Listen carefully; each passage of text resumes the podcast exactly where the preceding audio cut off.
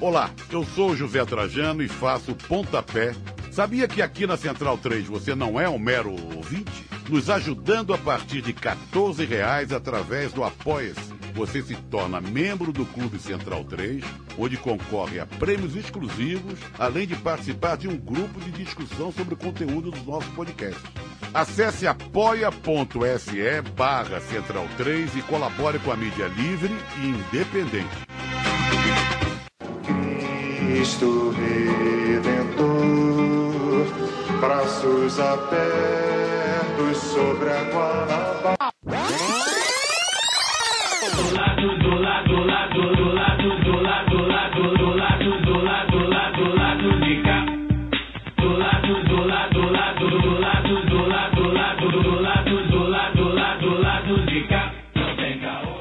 Olá, ouvintes da Central 3. Hoje é quarta-feira, 10 de fevereiro de 2020. Meu nome é Alcísio Canete e sejam bem-vindos ao episódio 181 do Lado B do Rio.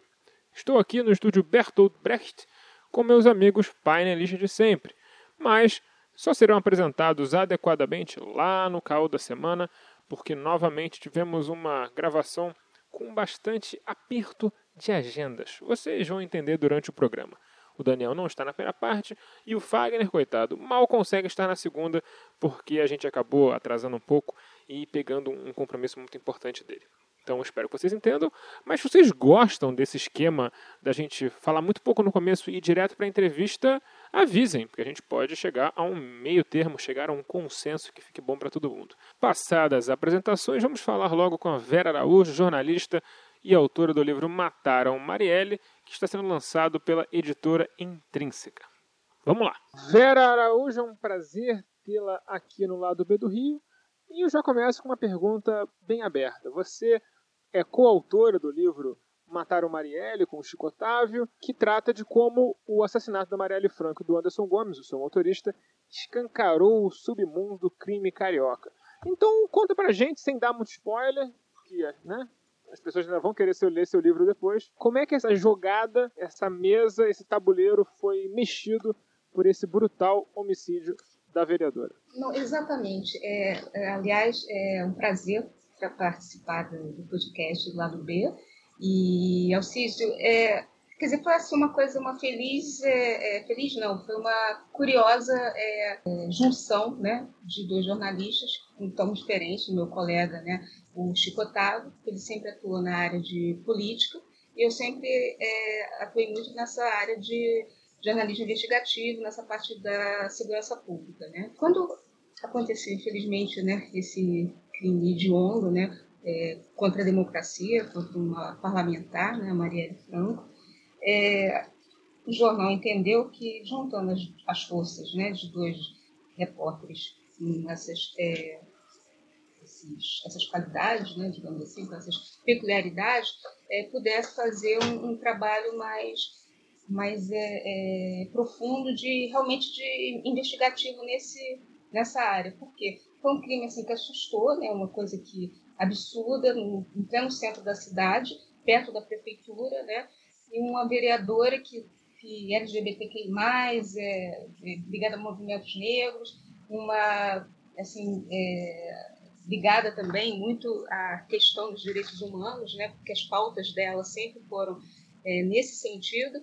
E de repente à noite acontece uma emboscada dessas, né, em pleno centro da cidade, contra uma pessoa assim que tinha tudo para fazer um, um, mandato ou mandata, como ela mesma dizia, né, é, de, de muito é muito mais é, participativo, com a participação principalmente dessas camadas sociais que, infelizmente, são tão negligenciadas né, no nosso dia a dia.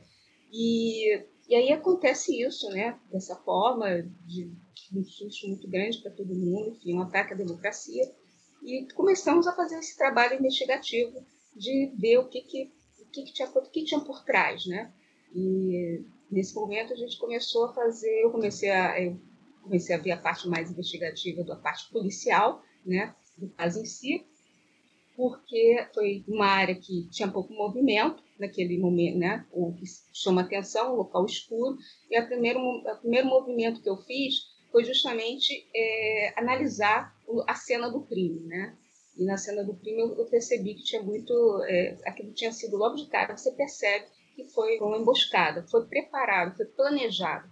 E não foi planejado por amadores, porque o local foi muito bem pesquisado, a arma, depois que você começa a investigar, verifica que é uma arma muito rara né, para cometer esse tipo de, de crime, né, que foi uma submetralhadora MP, é, M, é, MP5, né, que é uma coisa que esse tipo de arma é usado muito para defesa de para defender autoridades, né, é usada assim por tropas de elite pelo mundo. Então, quer dizer, era um crime muito peculiar, né, porque havia muitos aspectos, muitos aspectos é, que você não via no crime comum, né? Então foi realmente bem planejado, né? E até pelos as pessoas que são acusadas, né? Um deles é um, um integrante, um ex-integrante do BOP, né? Um, um policial que está preso, né? Um policial, um sargento da Polícia Militar do Rio de Janeiro, da reserva, né? Porque ele teve ele teve um defeito na perna, né? Uma das pernas, então ele acabou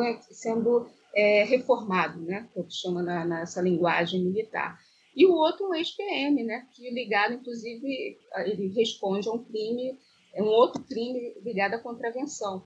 Então, quer dizer, são pessoas que é, são, foram escolhidas, se realmente eles vão ainda ser submetidos a um julgamento, né, acredito que até o final desse ano, né, e foram pessoas realmente escolhidas para a prática desse, desse assassinato.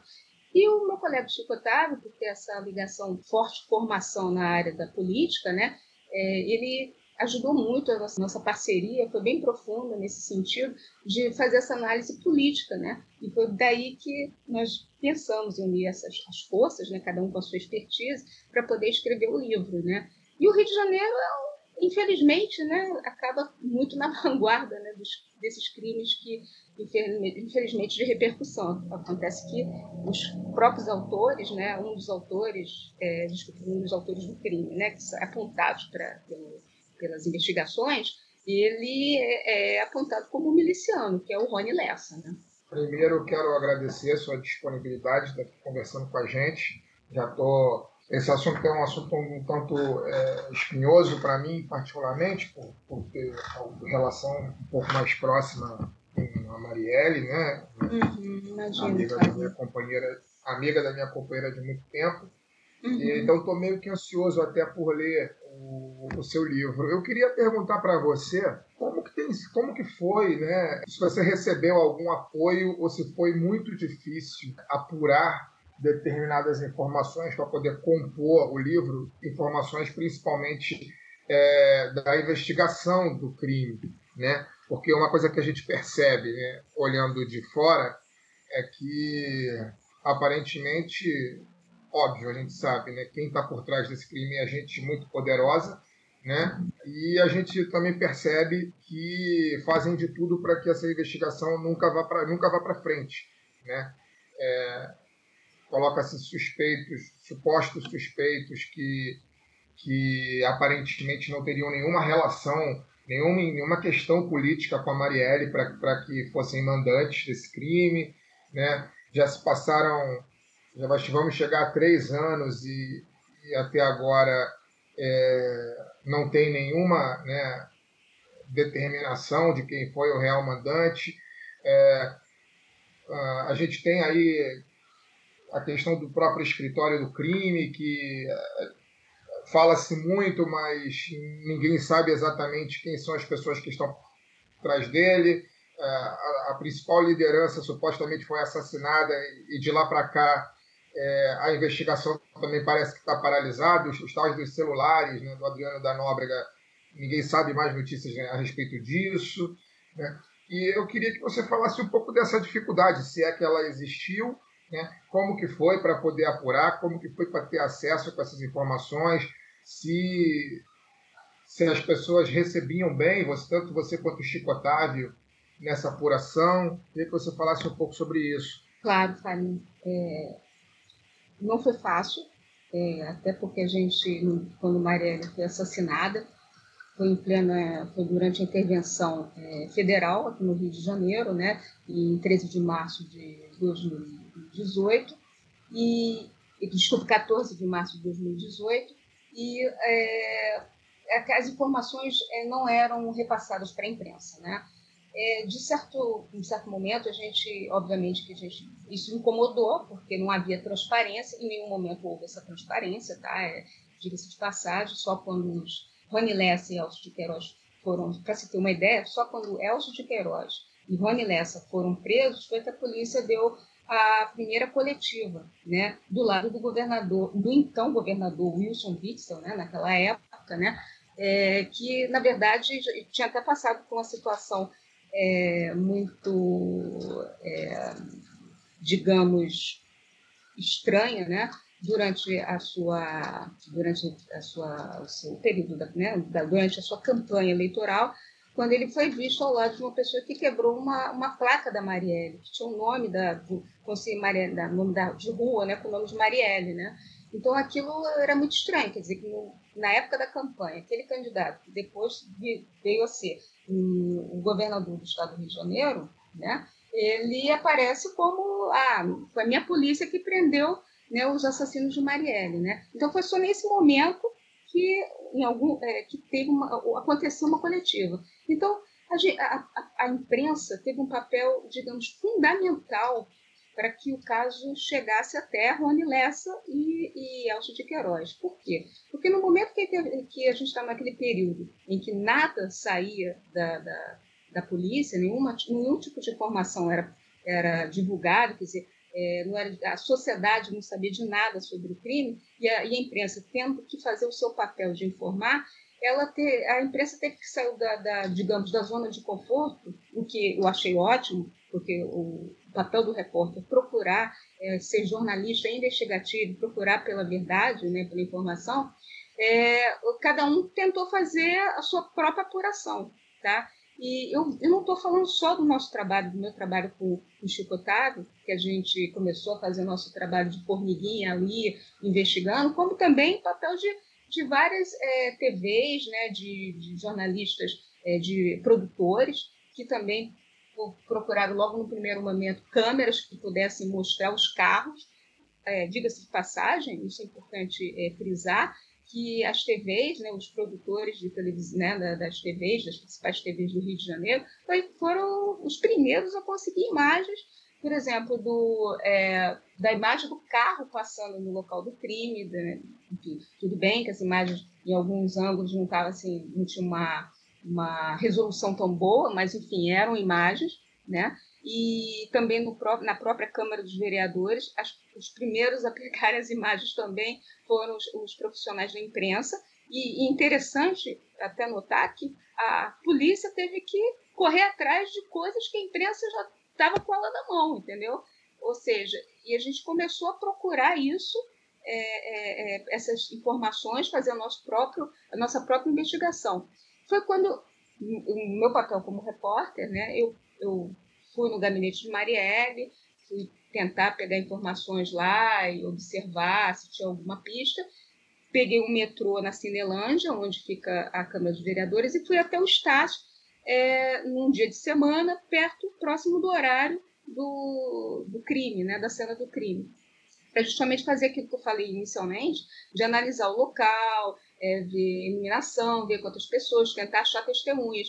E eu encontrei no local duas, duas testemunhas, né? Uma situação, uma pessoa em situação de rua, né? De situação vulnerável, e, e uma, uma senhora com umas crianças. Não vou falar os detalhes para não fazer um spoiler do livro. Mas, enfim, foi uma iniciativa é, da imprensa, quer dizer, eu, eu mesma fui lá, pessoas que a polícia sequer é, é, é tinha como testemunhas, eram primordiais, porque elas estavam na cena do crime e viram detalhes. Até o relatório do Dr. Giriton, o primeiro delegado do, da, da, da, da, investigação, é, o responsável, ele mesmo coloca no relatório dele que a testemunha foi, foi assim, primordial, porque ela deu detalhes que até então não sabia nem que rumo o carro dos, dos assassinos tinha tomado, né? Tinha, ficava na bifurcação, sabia se tinha entrado pela rua A ou a rua B.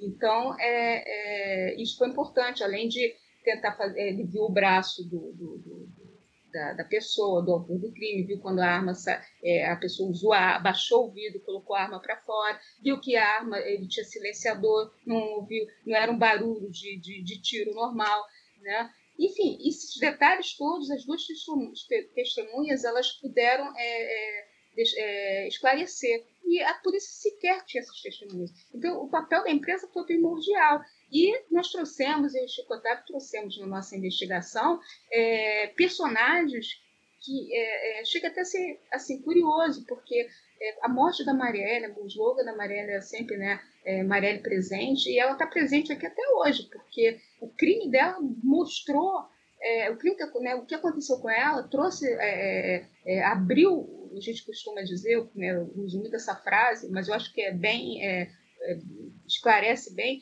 abriu o esgoto do crime organizado no Rio de Janeiro, porque nunca ninguém soube do escritório do crime. Nós demos essa informação pela primeira vez, quando eu vi esse nome, escritório do crime, eu falei assim, gente, o que, que é isso? Quer dizer, um grupo de matadores, né, de aluguel que pagam, é, que recebem, né, é, mediante paga, né, para cometer assassinatos. Eles são... E aí veio assim dessa lama, veio é, a história de contraventores que contratam esse tipo de, de matadores, é, políticos, enfim, eram pessoas que viviam é, no submundo do crime. E ninguém sabia um nome desses também, né? É, a gente, nossa, que isso? Enfim, é, como você falou, é, apesar de a polícia não ter até hoje confirmado que que o escritório do crime tenha participado, pelo contrário, diz até que há uma dúvida de que Rony Lessa já foi integrante ou não do escritório do crime. Apesar disso tudo, essas investigações foram muito importantes para trazer à baila personagens é, que estavam que nunca tinham sido como até tem uma operação que a, o Ministério Público da época, né, as promotoras que inclusive foram é, saíram do caso, né, elas fizeram uma investigação que elas colocaram o nome da operação de Operação Intocáveis, porque essas pessoas eram intocáveis. A polícia do Rio não prendia essas pessoas, não chegavam nessas pessoas. E o interessante é que todo mundo sabia que essas pessoas existiam, é, que tinha esse grupo. O, o, capitão, o ex-capitão Adriano, que você bem falou, Fábio, que foi é, ex executado, que foi executado, óbvio, né? Que as informações de, é, que dão, dão conta de que ele ele resistiu né, à, à, prisão e por isso foi executado, né, é, o que até hoje já foi até alvo de, de perícias, né? enfim, é, essa pessoa tinha um envolvimento muito grande com o poder, né? com pessoas que estavam aí é, em, em gabinetes de deputados, né? de, um, de, um, de um deputado que hoje é, que é filho do, do, do, presidente, né? Enfim, é tudo muito estranho, ligações com, com Elcio, eu, desculpa, com outro Queiroz, né? São todos, é o Elcio Queiroz, que é o parceiro de Rony Lessa, e tem o outro Queiroz que trabalhava na, na junto com, com, com Flávio Bolsonaro, né? Então, é, isso tudo demonstra que é, existe uma coisa muito estranha, um movimento muito estranho aí. Quando você fala do poder, realmente a gente fica. São coisas que a gente não, não deixou para trás. A gente continua de olho, mas obviamente que a gente tem que ter provas, né? E a polícia tem uns movimentos muito estranhos, tanto da, na, na polícia quanto no Ministério Público. A polícia, já nesse caso, já trocou pela terceira vez de delegado, né? Isso tudo, o caso é muito é, longo, tem, muitas, é, tem mais de 60 volumes é, é, é muito árduo, porque foram muito, muitas pessoas foram ouvidas. Imagina um, um, novo delegado pegando o caso, lendo todos esses, esses volumes. É, é, é, tudo muito mais difícil. Isso tudo torna a investigação mais longa, sem dúvidas. Né? E, e o Ministério Público trocou também pela terceira vez né, o, o, os, os, promotores do GAECO. Né? Porque a entrada do GAECO, assim, com as promotoras Simone Sibila e Letícia Emily, assim, as promotoras foram, é, é, é, é, é o trabalho delas foi primordial para que chegasse a, a Rony Lessa e Elcio de Queiroz. E, obviamente, a Adriano, né, enfim, a, o escritório do crime. Né, foram elas que abriram, essa, que fizeram essa operação dos intocáveis. Né? Agora, é, realmente essa relação do Fabrício Queiroz, né, que o, o ex-assessor de, de Flávio Bolsonaro, com o capitão ex-capitão Adriano é uma relação muito estranha. Tanto que o capitão Adriano, o ex-capitão Adriano, que foi executado na Bahia, né, ele tinha tanto a mãe dele quanto a ex-mulher trabalhavam no gabinete de, de Flávio Bolsonaro. Né? Essa ligação é do, com as milícias, porque o, o, o ex-capitão Adriano é, assim, tem todas as, existem provas de que ele era o chefe do, do escritório do crime e um miliciano. E ele, altamente preparado, era altamente, era super preparado, outro integrante do BOP, né? Esse realmente é, super preparado, né? Um tipo um soldado universal, né? Ele morre assim, uma execução que você fica, gente, como é que uma pessoa tão preparada consegue ser executada dessa forma? Mas, enfim, são perguntas que estão aí, né? Existe uma, uma nuvem que a gente não consegue é, dissipar, né? Mas que realmente as relações são muito, são, merecem uma, um, uma atenção especial, uma investigação muito séria. Eu tenho duas perguntinhas para você dentro da, da, da, questão do livro. Primeiro, né, é, é, é, eu falo aqui desde, desde o dia seguinte, a gente gravou podcast no dia seguinte da, do assassinato de Marielle, que para mim é um crime que não, não, não será esclarecido. É, tinha essa certeza no dia, no dia seguinte, eu tinha essa certeza, e cada dia que passa tem essa certeza. É, bastante parecido com os crimes que foram cometidos na ditadura, né? É, na, ditadura, na ditadura militar de 64, que a gente acabou até descobrindo alguns, né, que de fato é, a gente sabe o local do assassinato ou o local do corpo, mas não sabe exatamente quem executou ou quem mandou executar. Isso dos, dos milhares de assassinatos, né, os principais, a gente, alguns a gente até sabe, mas enfim, fica isso, né, é, especulação. Eu acredito que, né, que o de Marielle será assim também, né, cada dia que passa, né, cada dia que passa sem a gente saber quem, man, quem mandou matar, é um dia que a gente esquece, né, ou se a gente não esquece, é, acho que todo nenhum de nós aqui esquece, alguma pessoa dentre os milhões que lembram vai esquecer. Né? Então, ser longo, ser demorado, ter tanta troca, né? isso aí causa tudo. E aí eu queria saber de você, é, das suas apurações. Primeiro, é, uma opinião mesmo, se você acha que um dia a gente vai saber quem mandou matar a Marielle, e nessa mesma pergunta, quem mandou matar, não só, né? quem mandou matar e o porquê mandou matar. E aí, dentro do porquê mandou matar, eu, eu quero saber se dentro da sua apuração você acha que a Marielle, o alvo era a Marielle, é, é, a pessoa Marielle, né, a vereadora Marielle, que falava contra as milícias, né, que, enfim, falava, é, é, é era incisiva, né, dava nomes e tal, ou era alguém da esquerda, alguma bandeira de progressistas como mulheres de causas negras, de mulheres negras, LGBTs, enfim, que a Marielle carregava, né? Porque eu acho que talvez a gente enfim, não vai saber, também acho que a gente não vai saber, mas dentro da sua apuração você pode ter algum palpite. Eu acho que talvez seja decisivo para a gente saber quem mandou matar. Então, assim, havia um alvo fixo, né? É, era a Marielle, mas a escolha da Marielle foi porque se deu de repente porque ela não era tão conhecida como outras bandeiras da, dessa esquerda, ou se talvez tenha alguma coisa da Marielle, de questões da Marielle, por exemplo, como questões que já levantaram territoriais, né? Porque a Marielle teria denunciado coisas de milícia em questões territoriais. Eu queria, é, é são essas duas perguntas, se, se fui claro aí, se você puder desenvolver para gente. Primeira data, 14 de março de 2018, é uma, uma data que não dá para esquecer, né? Como eu falei, é uma importância, assim, essa data fica martelando na minha cabeça, né, o tempo todo. Gente, daqui a pouco, três anos, gente, passa assim, rapidinho, né? É, mas para a gente é uma eternidade ao mesmo tempo, porque três anos numa investigação, né? Eu, como eu já atuei, né, trabalhei já em vários casos, né? No caso da juíza, da, do assassinato da juíza Patrícia Cioli, do desaparecimento do Amarildo, e depois tudo, né? Os casos bem ou mal, né? Chegou-se, né? O, é, chegou, é, chegou a autoria e até o mango, né? No caso da Patrícia Cioli, uma juíza, né? É bom frisar isso, que né, uma pessoa também que, que tem todo um, um respaldo, né? Um crime também que, é, que chocou, né? De, de repercussão. E o caso da Marielle, por ser todos aqueles tudo que eu já falei inicialmente, por ser uma mulher negra, né, que sempre defendeu as causas né, é, LGBTQI, é, é, da, da, da de, de, direitos humanos, enfim, uma, E, obviamente, a gente não pode esquecer que ela veio do gabinete do, do deputado Marcelo Freixo. A, a, raiz, né, as raízes de Marielle são daquela época, de justamente da época da investigação das milícias.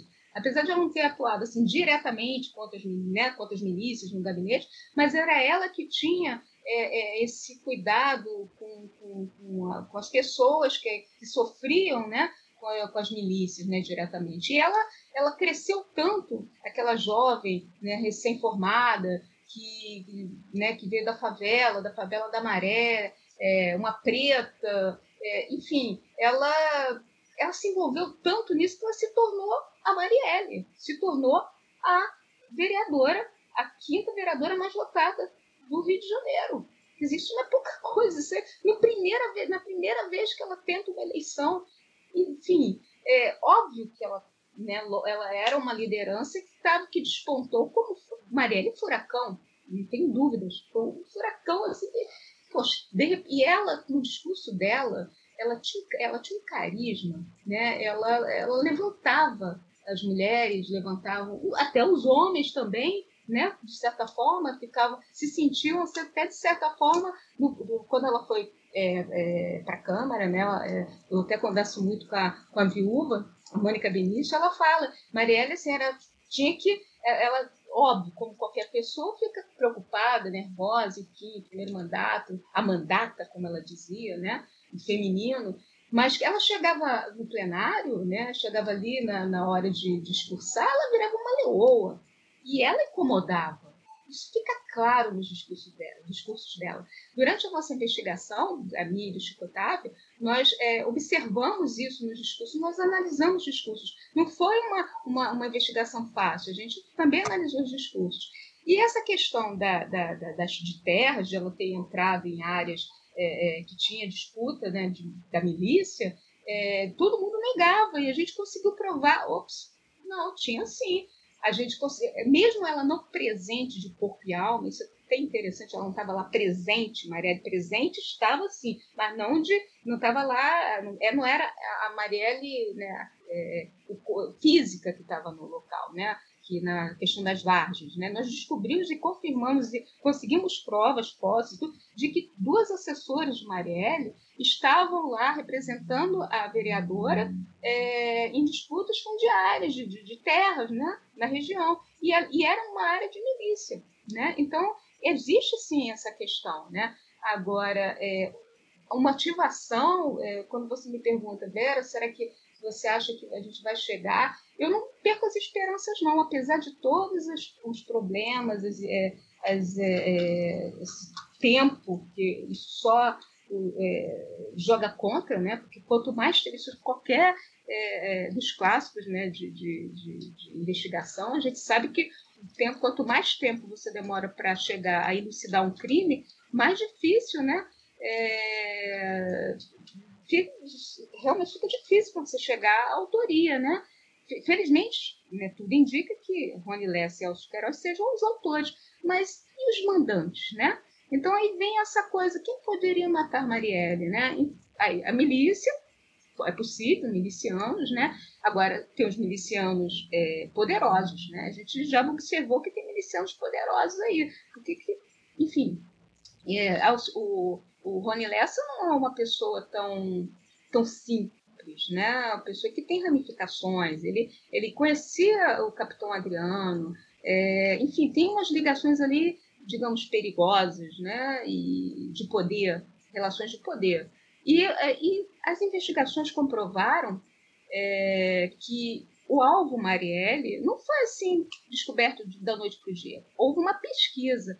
É, o trabalho é, da, da investigação foi bem criterioso nesse sentido, são as principais provas contra Rony Lessa e Elcio de Queiroz. O Rony Lessa fez pesquisas ali, você percebe pelas é, você olhando o, as pesquisas, pesquisas, que ele fez pelo, pelo Google, né, Facebook, né, principalmente Google, você percebe que ele fez, ele começou a, pesquisar, por exemplo, é, o Marcelo Freixo, o, hoje deputado federal, né, ele, ele pesquisou familiares, parentes de Freixo, né? E aí depois, do nada, ele pulava para outras pessoas, assim, é, a Isa, a cantora Isa, por exemplo, né? Foi uma das investigações. Até ele fixar em Marielle.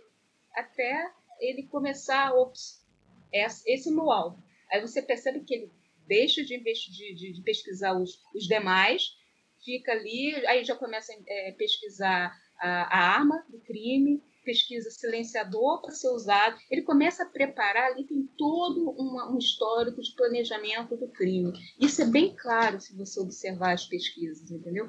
E, enfim, é, a, é, a Marielle, quando você fala ah, porque ela é de esquerda, sim, a, você percebe que as pesquisas têm uma relação de ódio. Ele, antes de ele escolher o alvo da, da Marielle, ele já, já demonstrava que ele tinha ódio à esquerda ele, ele tinha imagens da, da, da ex-presidente Dilma é, decapitada, é, fazia chacota com relação ao Lula. Enfim, você percebe que ele tinha muito ódio da esquerda. Então ele começou por ali, quer dizer, ele foi escolhido, né, tudo indica, né, que se realmente for, né, ele foi é, condenado, né, no julgamento dele, você percebe que ele foi escolhido por alguém para executar aquele crime, porque ele já tinha um perfil de, de ódio pela esquerda. Você observa isso nas, nas pesquisas dele. Então aí ele depara com. Ele vê Marielle. Aí ele começa a fazer pesquisa é, de é, onde Marielle teria ido é, fazer um curso de inglês. Eu tenho uma pesquisa que é uma das, uma das coisas que mais chamou a atenção. Marielle já estava separada do ex-marido e ela, ele faz uma pesquisa do endereço onde Marielle morou com o ex-marido e ele vai justamente, ele faz a pesquisa justamente num dia que Marielle visita é, é, é, o ex-marido, o ex-companheiro que ela, ela, visitava justamente porque ele passava, ele era uma espécie de conselheiro de Marielle, porque a gente no livro, no Matar o Marielle, a gente traz muito essa parte também da que a gente não usou em, em, reportagem. A pessoa vai encontrar muitas novidades no novidades no livro, justamente porque a gente faz esse histórico político também, dá detalhes sobre a investigação que a gente não colocou.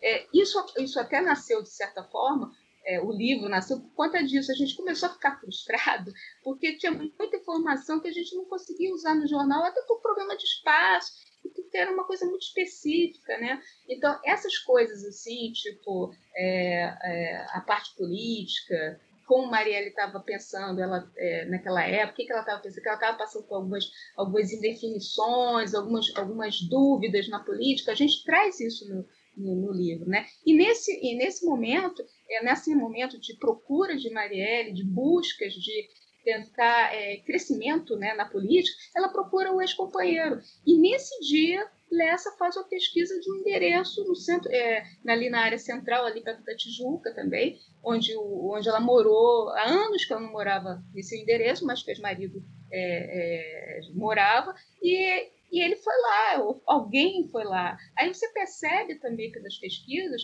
depois houve um trabalho também de levantamento do GPS, do carro, essas coisas, e descobriram que o trajeto de, de, da Barra da Tijuca até a Tijuca, onde Marielle morava com, com Mônica Benício, esse trajeto foi refeito, ou seja, o que demonstra que houve um planejamento. O autor do crime ele fez um, um, uma pesquisa, ele fez, uma, ele fez um plano de, de, de, de, de para assassinar Marielle.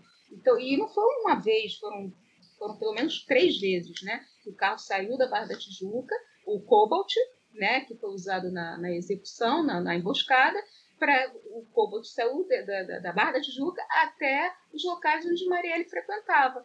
Então, quer dizer, são, existe esse trabalho, isso é interessante também, que a gente mostra também no livro, que é, pela primeira vez, o caso, do, o caso Marielle, pela primeira vez usou ferramentas é, como quebra de sigilo é, telemático, como Google, né, é, Facebook, é, informações assim, então que, que, que, as pessoas não usavam, que a polícia não usava, que nunca ninguém tinha usado no Brasil, né? E isso foi uma resistência enorme dessas grandes empresas, né? e ainda tem essa resistência. A gente tem três processos que correm na, no Supremo Tribunal Federal, que, que a, com a Google, por exemplo, que já, a, a, o Ministério Público já ganhou todas as as instâncias, tanto na, na primeira quanto na segunda, e agora está na, na máxima, para justamente decidir para descobrir algumas coisas muito específicas de, de quebra telemática que não, não, foram que ainda não foram é, que podem ajudar muito na elucidação do crime, como por exemplo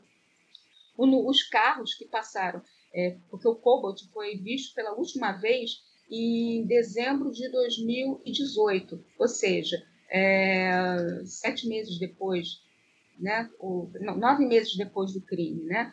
E ele foi visto pela última vez passando por um pedágio da Transolímpica, né, aqui no Rio de Janeiro. E, o, e a, a ideia da, da, do GAECO, né, da, da promotoria, é justamente descobrir os veículos é, através do, do, do, sinal, né, do, do, sinal telefônico, né, da, da, da telefonia, né, ou da, da própria, também dos dados, dos dados do Google, é, quais são os usuários que passaram naquele exato momento, naquele momento ali em 10 minutos, mais ou menos, né, nesse período né, de diferença, que passaram naquele determinado horário, que é o horário do Cobalt, para descobrir, para tentar descobrir é, que se de repente chega no comandante do crime, né? Pode ser que a pessoa estivesse passando com Cobalt ali na Transolímpica. Esse tipo de informação, é, é, a Google, por exemplo, alega, seria uma quebra né, de privacidade do usuário. Né? E por conta disso já passou por todas as instâncias é, é, da justiça, né? e agora também tá, é uma das, um dos processos que tá, vai ser decidido no, no Supremo Tribunal Federal.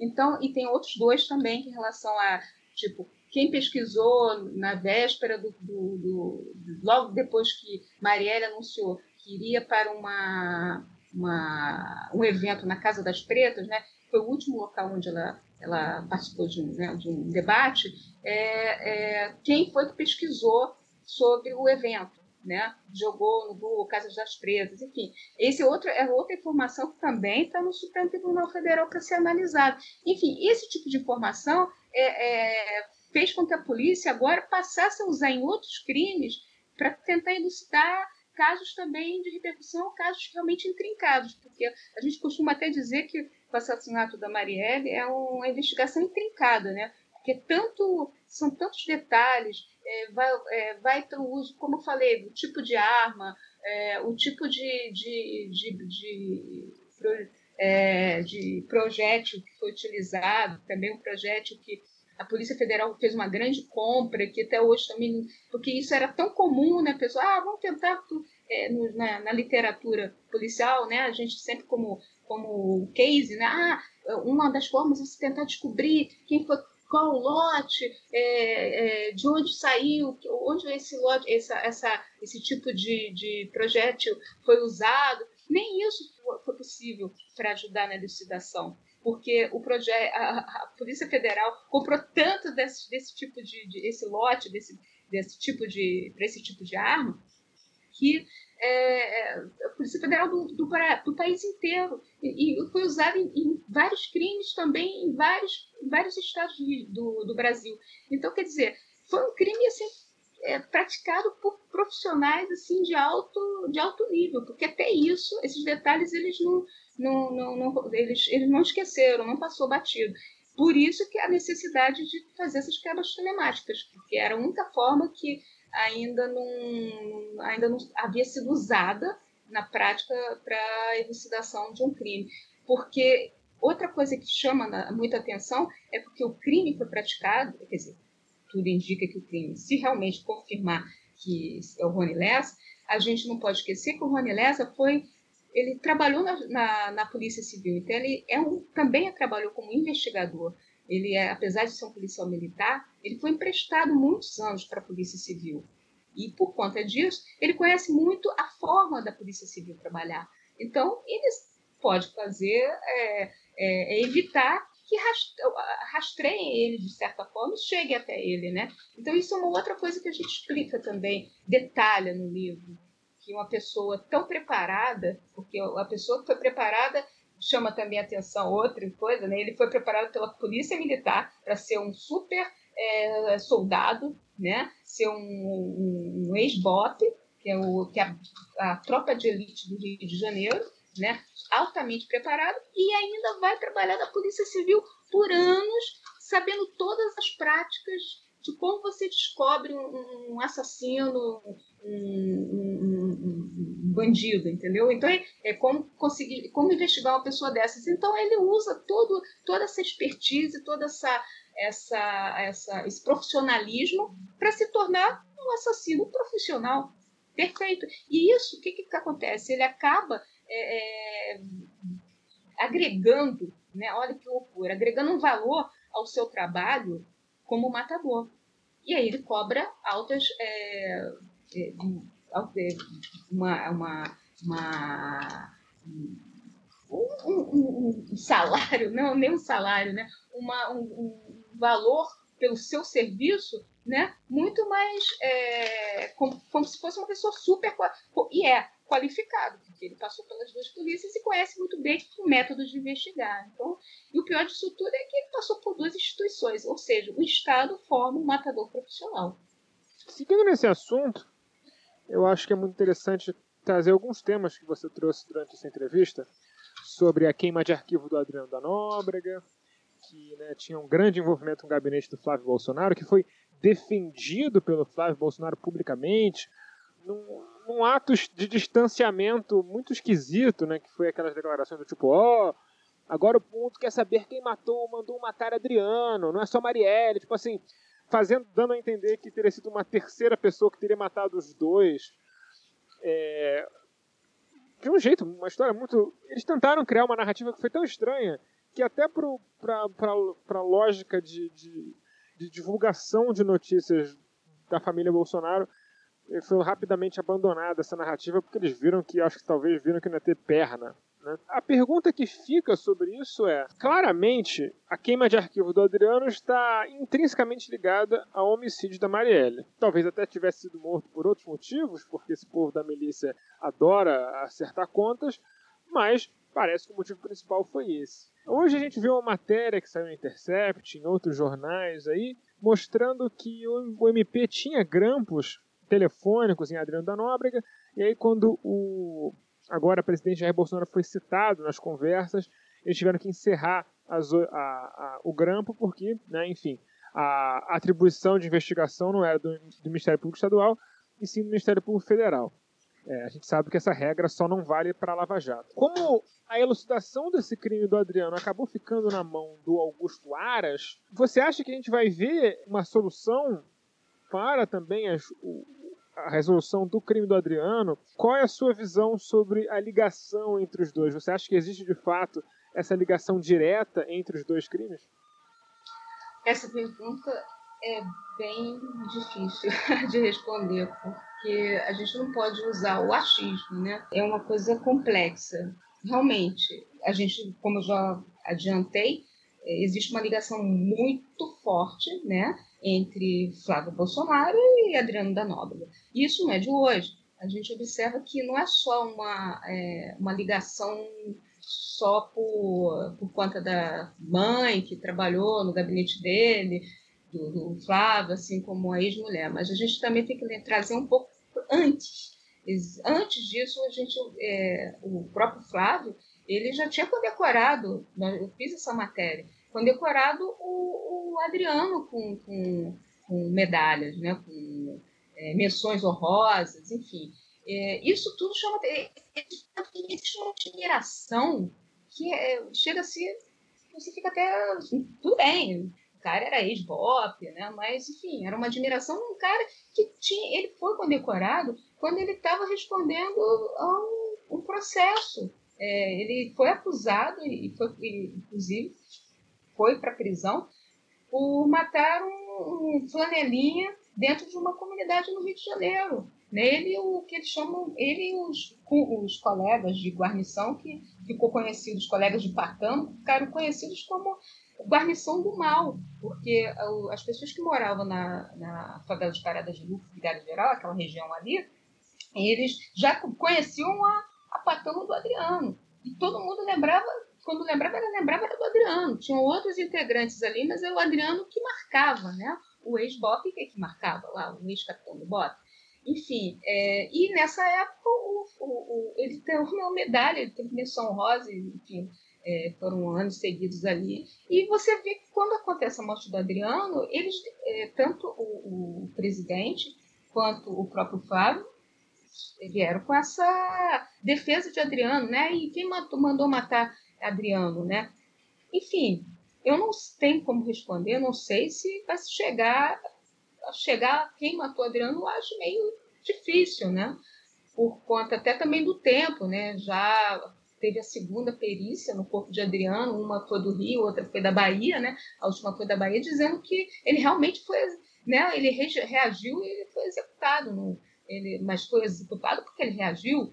Enfim, não houve uma execução é, porque sem que ele tivesse demonstrado nenhum, né, tivesse reagido aquilo. Enfim, eu acho bem complexo, né?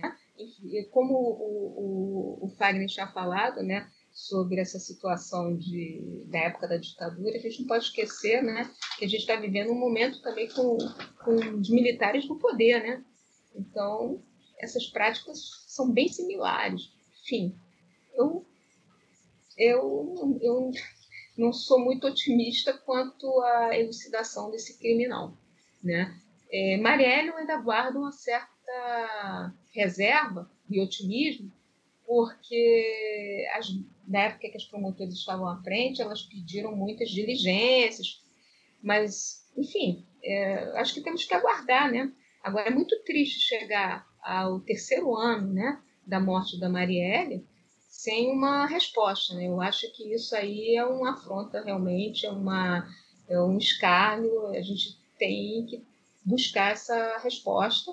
E eu não, eu, tanto eu como o Chico Otávio, a gente não, não desistiu de alcançar essa resposta, assim como o, a sociedade de modo geral, né? Mas, enfim, o otimismo sempre existe, né? Mas é, a, o caso do Adriano eu acho ainda muito mais complexo do que chegar ao caso da elucidação do crime da Marielle. É um palpite, de certa forma, pelo que a gente investigou, né? Vera, é, eu tenho uma pergunta agora que é um, um pouco mais ampla, né? Falar um pouco da dinâmica dos problemas de segurança pública do Rio ao longo desses anos.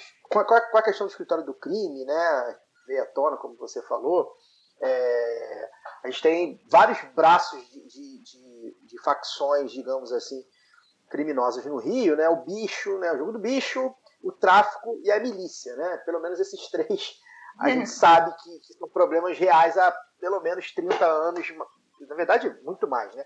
Mas os é. três convivem juntos de maneira é, institucional, vamos dizer assim, nos últimos 30, 40 anos.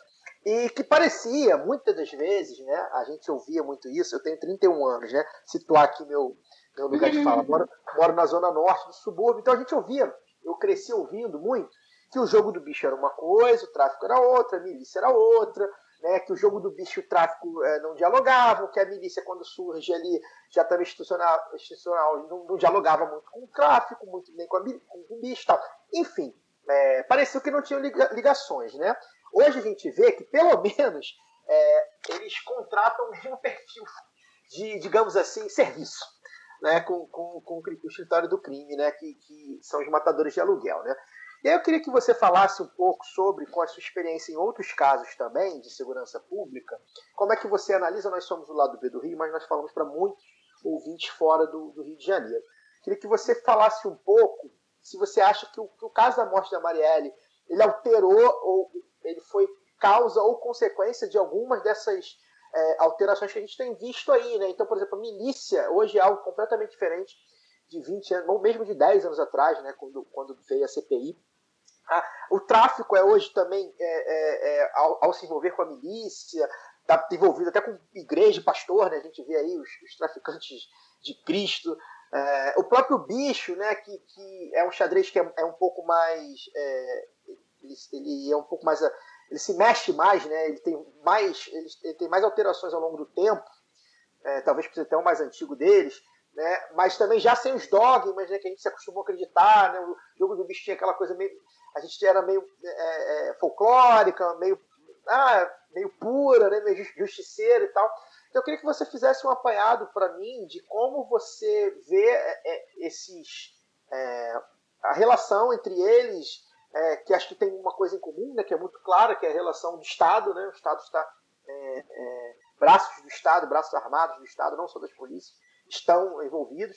É, e como é que você vê essa nova dinâmica da segurança pública no, Rio de Janeiro é, desses, desses três braços aí? Olha, eu, eu te digo uma coisa, eu, é, boa essa pergunta, hein? Eu gostei porque você colocou todo mundo e, e é interessante que todos começaram, todas essas, tanto a, a, é, é, o jogo do bicho, é, o tráfico, quanto as milícias, todos começaram assim de forma meio que pueril mesmo, de, de coisas, ah, mal menor, uma, a milícia mesmo, um, um, um governante no Rio de Janeiro chegou a falar, ah, um mal menor, enfim. Eu começaria pelo jogo do bicho, que já é, né, já centenário, aí a gente lembra aí da época. Né? O nome surgiu até por conta. O jogo do bicho surgiu quando o antigo Jardim Zoológico, lá em Vila Isabel, aí fizeram uma, tinha um negócio de uma brincadeira no Jardim Zoológico e usavam os números, aí botaram os números associando a um bicho, e aí nasceu né, aí, o barão de, né, da região lá, né, que era ligado ao bicho, né? Ligado ao bicho não, começou o jogo do bicho, né? E, e aí associou um número a cada, a cada bicho e nasceu aí o, o, o jogo de bicho. Jogo do bicho, jogo de bicho, cada um fala de uma forma, mas a gente, no nosso, na nossa linguagem carioca, é mais jogo do bicho, né? De forma pueril, ah, coitado, anotador lá tá precisando de emprego, coitado, emprego. Só que a, aquela visão que a gente tem do anotador do jogo de bicho na esquina é realmente o cara está lá trabalhando, né? E é o cara que sempre é preso, depois é solto, fica naquela brincadeira de gato e rato na polícia, mas por trás tem um capo ali. Por trás ali tem toda uma estrutura, tem um domínio territorial. Isso que é interessante. O negócio começa a ser tão vantajoso, tão é, lucrativo, começa a surgir os, os capos do Rio de Janeiro, dividindo em territórios as famílias é, ligadas à, à contravenção. E a contravenção sempre como aquela coisa, ah, contravenção, né, crime, contravenção, coisa menor. Quer dizer, surge nessa coisa da inocência, mas por trás ali, para ter o domínio do, do, do, território, você tem que matar, você tem que usar braços, você tem que usar a polícia para poder servir de, de para proteger essas pessoas. Porque quando você começa a matar, você também tem que se proteger, você tem que usar os seguranças. O Adriano, o ex-capitão Adriano surgiu, começou a entrar no mundo do crime, sim. Ele até então era um super é, policial, era invejado por todos os colegas. Olha, eu entrevistei vários policiais do BOP que falavam do Adriano, quando para poder escrever o livro, Matar o Marielle, falavam assim com veneração, com adoração ao Adriano apesar dele ser um bandido. Mas, ah, porque ele pega, recebeu uma caixa de, de, de, de um fuzil que a gente não usava, ele montou em, em questão de minutos, sem ler manual, e ele andava na, na floresta, não deixava rastro, ninguém sentia quando você estava. É, essa história é tão engraçada, porque a pessoa que me contou, que ele que, que é, é, foi um aluno do Adriano, né, porque o Adriano era um instrutor, para você ver como ele, ele tinha uma, uma, é, uma ascensão e era uma pessoa assim, né, que era tida como o melhor aluno, era o número um. E, e ele chegava assim, a pessoa não sentia respiração, ele já estava do lado ali da, da, do, do, alvo, né, digamos assim, em testes, em, em treinos que ele fazia no BOP. É, enfim, ele foi, serviu, ele, o trabalho, ele caiu no mundo do crime, começando como? Como segurança, chefe da segurança de contraventores, de bicheiros. Ou seja, é uma, uma atividade né, leve, né, digamos assim, só que é uma atividade que mata, para domínio territorial. Aí surge o tráfico de drogas. Os traficantes, da mesma forma, ah, eles estão ali, os traficantes são bonzinhos, eles pegam e dividem as coisas, é, é, é, tem festa para os moradores, ele, se precisar de alguma coisa, o, o, o, traficante compra o botijão de gás, isso no logo quando o, o tráfico começou, tá? O comando vermelho tinha essas práticas. Ah, o traficante não é tão ruim, não, ele é cria da, da, da comunidade, só que ele mata, ele também, para ter o seu. Tudo passa pelo domínio territorial, né? A gente percebe muito isso pelo lucro, pelas atividades. E aí o, o traficante é, passa a comprar armas, é, também forma seus próprios soldados e monta o seu, o seu bunker ali na, na, na, área que ele domina. E aí tenta também conquistar outras áreas. Aí vem as outras facções criminosas do próprio tráfico, também cria aquele, aquela, aquela competição e, e aí, infelizmente, quem está ali no meio, os moradores, que trabalham, os moradores que acabam sendo as vítimas, né? É, a sociedade acaba sendo vítima dessas guerras, né? É, entre os, tra os traficantes. Também começou como coisa, né? É, legal, pessoal que ajuda, surgem as milícias. Eu fui a primeira repórter, é, eu descobri, deu o nome de milícia até, né? Porque o, o, o era diferente. Eu comecei na minha profissão é, é, em 1987, 88. E aí, eu, é, é, eu, naquela época, tinha muito grupo de extermínio é, na Baixada Fluminense. Eu, era minha, meu primeir, minha primeira saída na, na, na redação era para fazer uma chacina na Baixada Fluminense. Era, eu já sabia, eu, é, eu até perguntava para o meu chefe onde é a chacina hoje, quando eu chegava para trabalhar. Porque era tão triste, era um momento tão triste, porque cada chacina que a gente ia era uma criança chorando, uma família desamparada, era um, enfim, era muito, era uma coisa muito pesada. Só que quando chega 2005, é, quando é, eu percebi um movimento estranho, mortes em, em Rio das Pedras, aquela área de Jacarepaguá, eu via que não era, é, não era uma coisa simples, não era um grupo de extermínio simplesmente. Até porque você andando nas, na, nas favelas que eram dominadas pelas milícias, que não tinham esse nome na época, né, é, que eram como se fossem benfeitores, aí volto a dizer, os bonzinhos, o mal menor, que ia, entrava, entrava em comunidades, favelas do, de Jacarepaguá e Campo Grande, é, entravam para tirar os, os traficantes, os traficantes aí nessa época eles viraram os algozes, os traficantes eram os, eram os, é, a, a, eram os inimigos, e aí os milicianos, geralmente policiais militares, é, militares, não, é, agentes penitenciários, enfim, até policiais civis, né? É, os maus policiais civis, maus, é, é, é, bom observar, né? Pessoas com desvio de conduta. Então, é, eles começaram a entrar com essa história de que iam limpar, depurar as favelas, tirando os, os traficantes.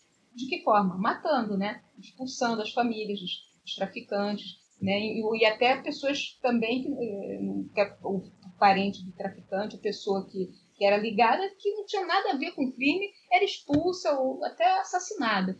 Enfim, mas vieram com essa história. Não, eu vim para cá para limpar a, a favela e evitar que seu filho é, vá para o mundo das drogas. Essa era, em 2005, quando a gente, eu comecei a entrar nas favelas e perceber isso, eu falei assim, ops, isso aí não é grupo de extermínio, não. Até porque eles cobravam por essa taxa de proteção, né? Entre aspas, né? É tipo, eu te protejo de mim mesmo, né? Na verdade, porque se você não pagar a taxa de proteção, eu vou lá e ou te expulso ou alguma coisa ruim eu faço com você. Aí começou a cobrar o gatonete, começou a cobrar o transporte alternativo e a gente vê aí que a, a, grande galinha dos ovos de ouro deles hoje é justamente as áreas, as terras. Mais uma vez, o domínio territorial. Dessa vez, para quê? Para instalar é, é, loteamentos, construir prédios, o que a gente observa principalmente na área onde o. Olha o Adriano vindo daí de novo, nosso personagem preferido, que ele era o chefe é, é, da, da, da, da, milícia de Rio das Pedras e da Musema, né? Pelo, pelas investigações da, das intocáveis, da Operação Intocáveis da, do GAECO, em que ele, ele é, cobrava pela, pela é, construía né, é, prédios, né, cobrava pelas, é, é, pelo, tipo, a taxa imobiliária, enfim. Mais uma vez, a gente vê aí que a milícia não tem nada de boazinha, né? Na verdade, é mais um inimigo do, da sociedade. Enfim, todas essas. É, eu fiz essa volta imensa para mostrar que o Rio de Janeiro viram, infelizmente, traz esses exemplos, né? Traz o exemplo da milícia, traz essa essa a, a, a, temos temos um jogo de bicho né contraventura esporte toda hora a gente vê um contraventor matar o outro. A gente viu recentemente ser assassinado né e, na, na Barra da Tijuca né no, no, no, no heliporto.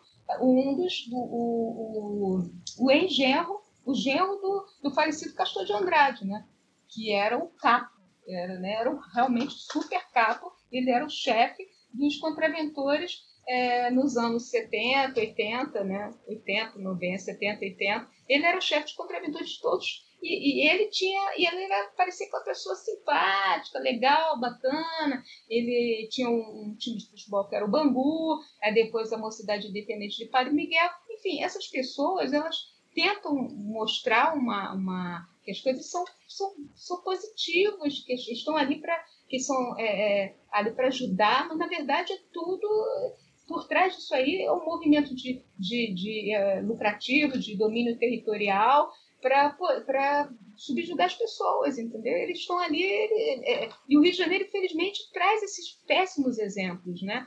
E para o Brasil inteiro, né? A gente acaba servindo de, de, de cópia. A gente vê que hoje em dia é, é, isso se reproduz em outros estados também, né? Agora, só que o Rio de Janeiro realmente é, acaba sendo muito violento, infelizmente, por conta de ter tanta facção, né? Agora, é muito difícil né, a gente viver numa área tão complicada. E agora, ultimamente, a gente está vendo esse fenômeno né, de traficantes evangélicos, a comunidade de Israel, que acaba se associando a milicianos também. Então, a, a gente está vivendo um momento muito complicado no Rio de Janeiro, porque por, por anos eu ouvi assim, ah, ainda bem que o crime é desorganizado no Rio de Janeiro. O que a gente observa agora é que uma determinada, um determinado grupo está crescendo mais do que o outro. Daqui a pouco vai engolir. Porque algumas, é, é algumas dessas facções estão se organizando. Quando a, a, começa essa organização, eu começo a ficar preocupada. Porque realmente a gente vê o exemplo de São Paulo, que tem uma facção só, né? O PCC. Parece que tem uma falsa. É, uma falsa ordem, né? Uma falsa paz, né? Aquilo ali. Na verdade é uma coisa tipo assim, ali é um barril de pólvora, né? E eu tô, a gente acaba percebendo, a gente que trabalha muito nessa área, investiga muito o crime organizado, percebe que o Rio de Janeiro também está passando por uma fase muito complicada, que é bom observar e abrir bem os olhos, porque não tá feia a coisa.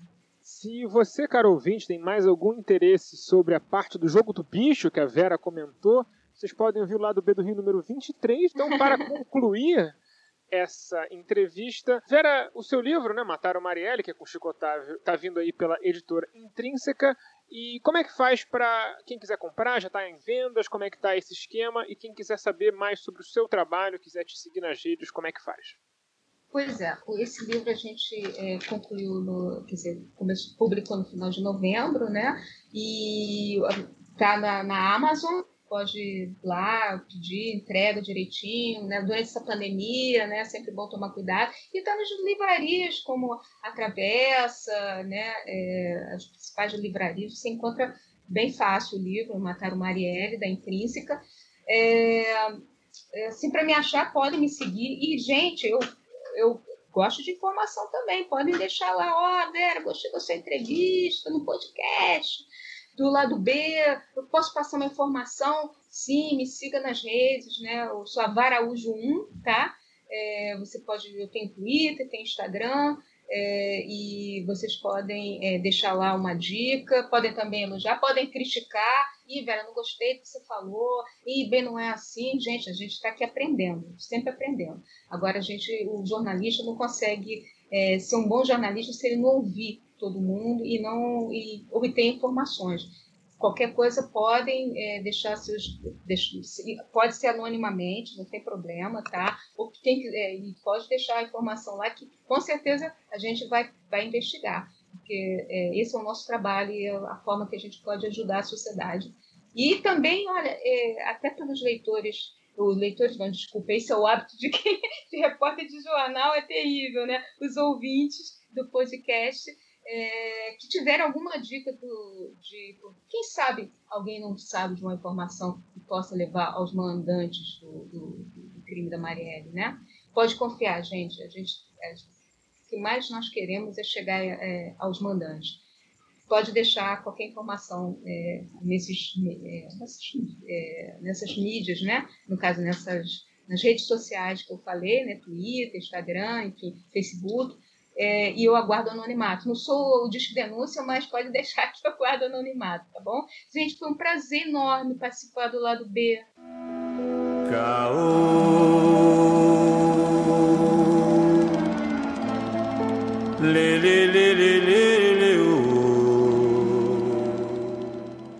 Como os temas dessa semana são todos um pouco interessantes e necessários de serem debatidos, mas ainda estão quase todos eles em seu nascimento, vamos fazer um método um pouco diferente aqui nessa semana. Vamos fazer um pequeno giro de caos. Cada um de nós trouxe um tema para conversar e a gente vai pontuar esses temas para trazer a informação que você, ouvinte, merece. Então vamos começar com Fagner Torres, que está apertado na sua agenda e vai ter que nos deixar depois da sua parte. Então, Fagner escolheu falar sobre a votação da Operação Spoofing, 4 a 1 no STF, os documentos permanecem com a defesa de Lula, que poderá explorar todo esse vazamento maravilhoso que foi feito aí da Lava Jato. Fagner, foi presente da CIA? Bom, bom dia, boa tarde, boa noite a todos. Eu não vou poder falar muito tempo, porque eu estou em cima da hora aqui para um outro compromisso, vou só dar uma pincelada. Né? É, eu só diria que eu tenho a consciência tranquila enquanto jornalista, né? enquanto cidadão também, mas principalmente enquanto jornalista, é, de nunca ter apoiado essa operação, né? de ter sempre tido extrema cautela num determinado momento e depois muitas certezas de que essa operação, a Operação Lava Jato, nada mais é do que a ponta de lança do golpe de Estado que se sucedeu depois. Né? É, é uma vergonha o que essas, essas figuras, Deltan Dallagnol e Sérgio Moro, entre outros, né? a, a juíza Gabriela também, né? É, entre outras pessoas, a vergonha que essas pessoas fizeram com o direito brasileiro, né? uma vergonha o que fizeram com o Brasil, a destruição que essas pessoas causaram em nome de uma suposta defesa da, da honestidade né, contra a corrupção, quando na verdade a gente que acompanha isso com um pouco mais de senso, senso crítico e, e, um pouco mais de proximidade, percebe que na verdade o objetivo dessa turma é ganhar muito dinheiro, né, é vender o país e, em troca de muito dinheiro. Foi o que eles fizeram. É, na verdade, o que isso que aconteceu ontem no STF é, acontece com muito tempo de atraso, né? E, e, a, e, a, e a, justiça ela não se fará né, como, como deveria ser feita, né? Porque não basta o ex-presidente Lula retomar seus direitos políticos e se candidatar, se ele assim quiser, a qualquer cargo eletivo. É, as pessoas que o prenderam também te, deveriam ser presas, né? Porque as pessoas que prenderam Lula, né, Sérgio Moro, Deltan Dallagnol, entre outros, elas não só prenderam Lula, né, mas elas causaram a desgraça do povo brasileiro, não por prender o Lula, mas por destruir o direito, né, por destruir o pouco de Estado de direito que existia, destruíram empregos, destruíram famílias, né, muitas pessoas sofreram e sofrem até hoje é, como resultado dessa suposta corrupção, é, suposta é, é, com suposto combate à corrupção, quando na verdade a gente sabe que é uma ação entre amigos, capitaneada né, por interesses externos, né, interesses no, no nosso território, interesse no nosso pré-sal, interesses é, em destruir as empresas brasileiras, que, que óbvio, a gente não está aqui para defender empresa, a gente sabe que empresa é tudo um bando de filho da puta mesmo, mas é, não é dessa forma que a gente pretende acabar com elas, né? não é fortalecendo a Halliburton que eu quero destruir a Odebrecht. Né? E é exatamente isso que a, a Lava Jato fez e, durante esses anos todos. Então, assim, a justiça não está sendo feita, a justiça só vai ser feita quando o Sérgio Moro e Deltan Dallagnol apodrecerem atrás das grades pelos crimes que eles cometeram, eles e muitos outros. E eu acho que com essas palavras eu encerro a minha participação no programa hoje, porque eu realmente tenho outro compromisso, mas a gente se vê semana que vem.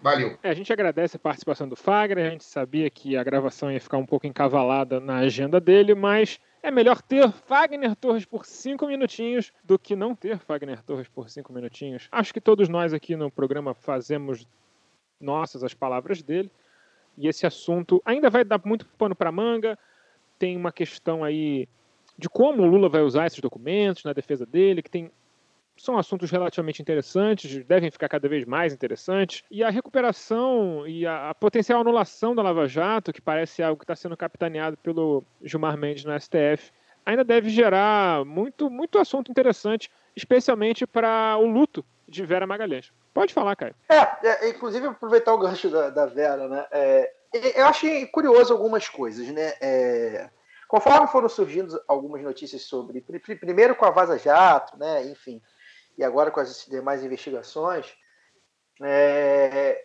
foi arrefecendo é, a, a, a, os apoiadores, né, o número de apoio público da, da Lava Jato, né, os lavajatistas, né, aquela galera que, que apoiava a maior operação anticorrupção da história, que tinha Deltan Dallagnol uh, um sujeito uh, escolhido por Deus para combater o crime e, e, as pessoas ruins, que tinha Sérgio Moro um herói é, patriota, né? Enfim. Sérgio Moro, reencarnação do anjo Emanuel. É, tem isso, né? Do espírito de Emanuel. E, e, e é, foram, foram morrendo nessas né, pessoas, né? Em, em, vários, não só jornalistas, né? Mas pseudo-celebridades e tal, atores, essas coisas, né? Lembrar do Moro Block e tal.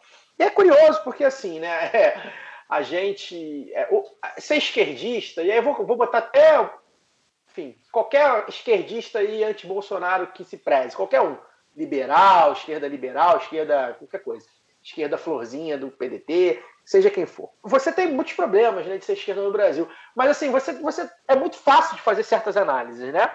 E a Lava Jato, cara, assim como a, a, o, o, golpe, né, é, que é, do qual a Lava Jato faz parte, assim como a, a ascensão de Bolsonaro também, do qual a Lava Jato faz parte, são, eram diagnósticos muito fáceis de serem feitos, né? Muito fáceis de serem feitos. E aí que a gente vê, e aí vou, vou embarcar aí no programa da semana passada com o Alisson Mascaro, excelente, muito, muito bom, que repercutiu bastante.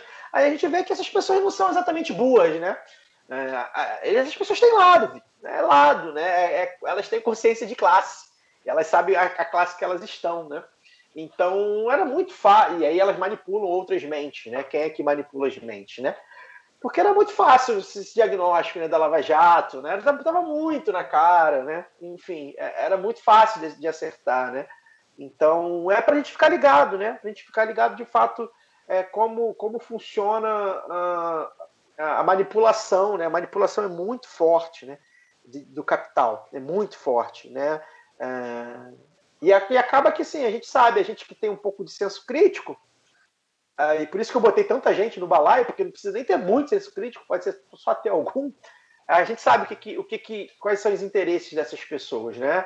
Uh, dessas instituições, né? Então fica aí só um registro sobre isso, né? Que agora ninguém apoia a Lava Jato, agora ninguém torcia pela Lava Jato, agora ninguém achava que a Lava Jato ia, ia acabar com a corrupção, agora ninguém gostava de Deltan Dallagnol, agora ninguém gostava de Sérgio Moro, né? Agora fizeram só análises criteriosas técnicas e jornalísticas.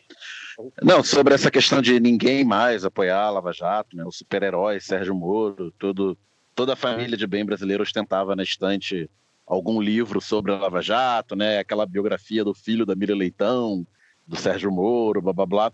Eu acho que tem dois movimentos aí recentes, né, relativamente recentes. É, a Vaza Jato, a partir de junho de 2019, que expôs é, o que o, os críticos da Lava Jato já sabiam, intuíam, né? Que era tudo um grande jogo combinado, foi uma, uma espécie de, de confirmação para esses. E para a galera que não, não se importa com fatos, ou que acha que para ferrar com o PT e com a esquerda tem que usar de todos os, os subterfúgios, inclusive os ilegais, fez foi pouco, né? combinou foi pouco, o jogo, é, essa turma se manteve ao lado do, do Moro da Lava Jato, enquanto o Moro se manteve ao lado do Bolsonaro. Né? Porque a, o bolsonarismo tragou o, o lavajatismo e roubou sua base. Então, quando o Moro saiu do governo Bolsonaro no final de abril de 2020, né, já durante a pandemia, e saiu atirando, né, saiu queimando as pontes sem, sem deixar espaço para uma, uma reconciliação, pelo menos rápida, né? ele se viu meio com nada na mão, porque o, a base do lavajatismo havia sido tomada pelo, pelo Bolsonaro, né? Os isentões da vida que que assim apoiavam a operação e tinham alguma, alguma postura crítica em relação ao governo Bolsonaro, né? Falavam, ah, tem que separar as coisas, blá blá blá.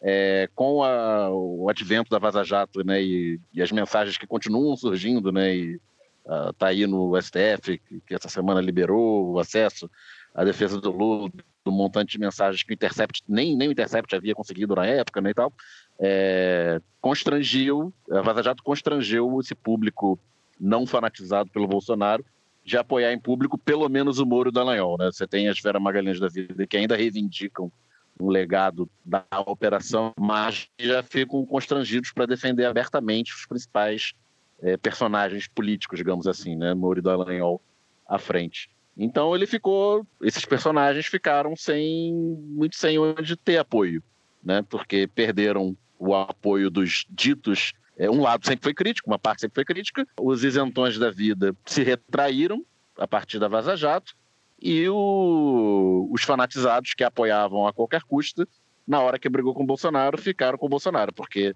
entre um entre ser fanático pelo Moro e pelo Bolsonaro, o Bolsonaro tem tem mais graça, né, para essa gente. Não, o Bolsonaro tem alguns predicativos, né, cara? O, o Moro é, sei lá, é a coisa mais sem graça que existe no mundo, né, cara? Ele é a sopa de mingau do, da vida real, assim. Ele é uma pessoa que não tem, enfim, nenhum carisma, nenhuma expressão, nenhuma expressividade, enfim. Tanto, até a assessora de imprensa dele, vulga a própria esposa lá, que fazia aqueles canais do tipo Eu Moro com ele, Máscara de Super Moro, Cacete A4, parecia ter algum carisma a mais do que ele. Você vê como é que o buraco era fundo. É, o Moro era, além de um ministro que só tinha isso na vida para fazer, ele também era um potencial candidato à presidência da República. E falando nisso, vamos passar para o meu assunto dessa semana, que foi o anúncio que o PT fez de Fernando Haddad como o plano B oficial do PT na impossibilidade de Lula não poder se candidatar. Eu confesso que, como a Alana de Holanda falou isso muito bem no nosso site, e no fundo eu estou apenas parafraseando ela e muitas outras pessoas, como o próprio Guilherme Boulos. Só que eu vou falar de um jeito um pouco mais grosso, porque né, eu não sou educado como Guilherme Boulos e nem uma lady como a Lana. O Haddad é um brincalhão. Vamos começar por aí. Ele teve 40 milhões de votos na última eleição. E o que, que ele fez nesses últimos dois anos para incorporar ao debate político? Ele dá uma tuitada ruim de vez em quando. É isso que o Haddad faz. E não é como se ele tivesse falado, não, estou me afastando da vida pública para dar aula. E não quero saber da vida pública. Porque isso seria, acho que talvez ainda pior, né? Você, se, se aposenta da vida pública e aí volta para a eleição com o step do PT. O caso dele é um pouco diferente, né? O, o Haddad, ele ele parece que ele se coloca na vida pública de uma forma irônica e pós-moderna, sabe? Tipo, estou aqui, mas podia não estar. Eu queria estar tocando é, num barzinho uma guitarra, entendeu? Depois de dar uma aula de sociologia na USP e tal. Então, assim, o Haddad é uma figura que eu realmente eu não entendo o que ele faz na vida pública, ele claramente parece não gostar. E o PT se escorar no Haddad diz muito sobre os seus próprios quadros, né? Os quadros ali da idade, de uma idade presidenciável, digamos assim, ali no meados de 40, 50 anos de idade, não, o PT não tem, né? E talvez por isso tenha que se escorar tanto no Haddad. Por exemplo, uma excelente quadro do PT, que já foi entrevistada aqui pelo lado do B do Rio, a Natália Bonavides, inclusive é uma dissidente do PT, né? Estava tentando lançar hoje o manifesto petista no aniversário de 41 anos do PT hoje. Teve que apagar o tweet rapidamente, provavelmente porque ela tinha sido gongada, né? Porque hoje está tendo evento oficial do PT, então se ela Rapaz, teve isso, é? Se ela quiser dar uma de, de, de divergente, ela que dê no outro dia da semana, hoje não, né? Rapaz, Mas é, ela tweetou e, tweetou e cinco minutos depois já tinha saído do ar, né? O tweet sobre o manifesto petista. Nem deu tempo de ler. Infelizmente, saiu tudo do ar rapidamente. Então, assim, existe uma resistência também interna do PT, provavelmente de muita gente que não ficou muito feliz com essa opção. Felizmente, para Haddad, parece que, pelo andar da carruagem, é bem capaz que o Lula tenha seus direitos políticos restabelecidos para 2022. Então, talvez ele não seja de fato necessário mas me parece que todo esse movimento é um tanto quanto precipitado do PT. Porque, assim, a campanha tem que começar agora, eu concordo, a campanha eterna é uma coisa que, infelizmente, na era das redes sociais é uma necessidade. Mas vamos começar a falar de projeto de país, do que as pessoas precisam, vamos falar das necessidades do povo, vamos começar a fazer o discurso chegar na base, de que tem que melhorar, voltar a ter emprego, voltar a ter renda, que as pessoas não podem mais passar fome, elas não podem nunca mais correr risco de passar fome. Que o Brasil voltou para o mapa da fome depois de aí alguns anos fora dele, que a renda per capita brasileira é baixa, que as pessoas precisam ter uma vida melhor, uma vida mais confortável, uma vida mais segura, enfim. Como disse o Mascaro aqui na semana passada, é difícil não fazer referência a ele, porque quando ele fala realmente as coisas parecem ter um peso diferente naquele voz de barítono dele.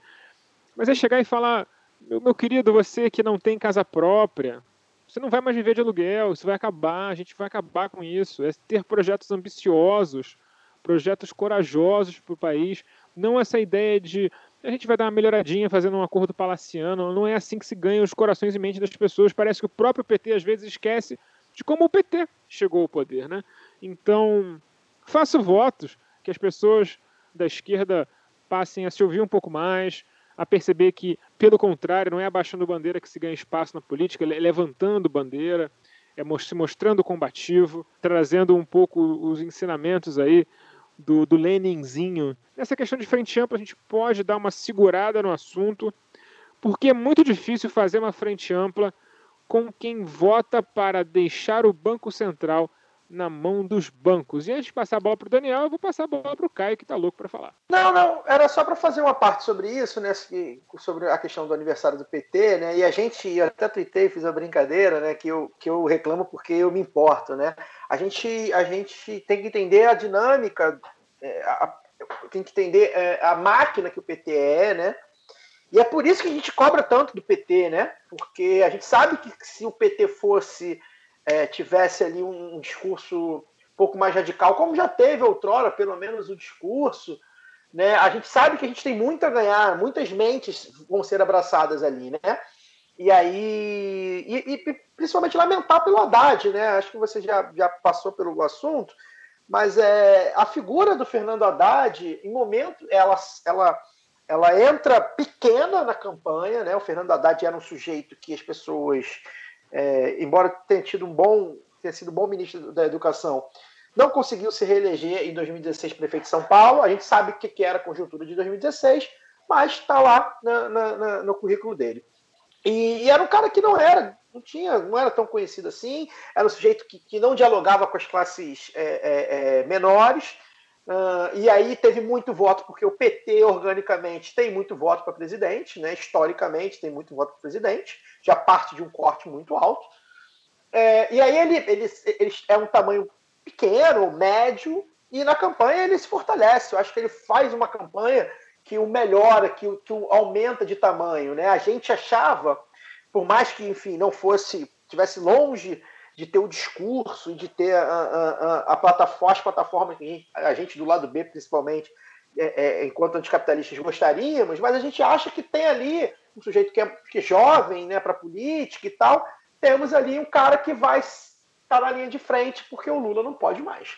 Uh, pelo menos não podia ou não pode por enquanto. E aí o Haddad ele simplesmente some, né?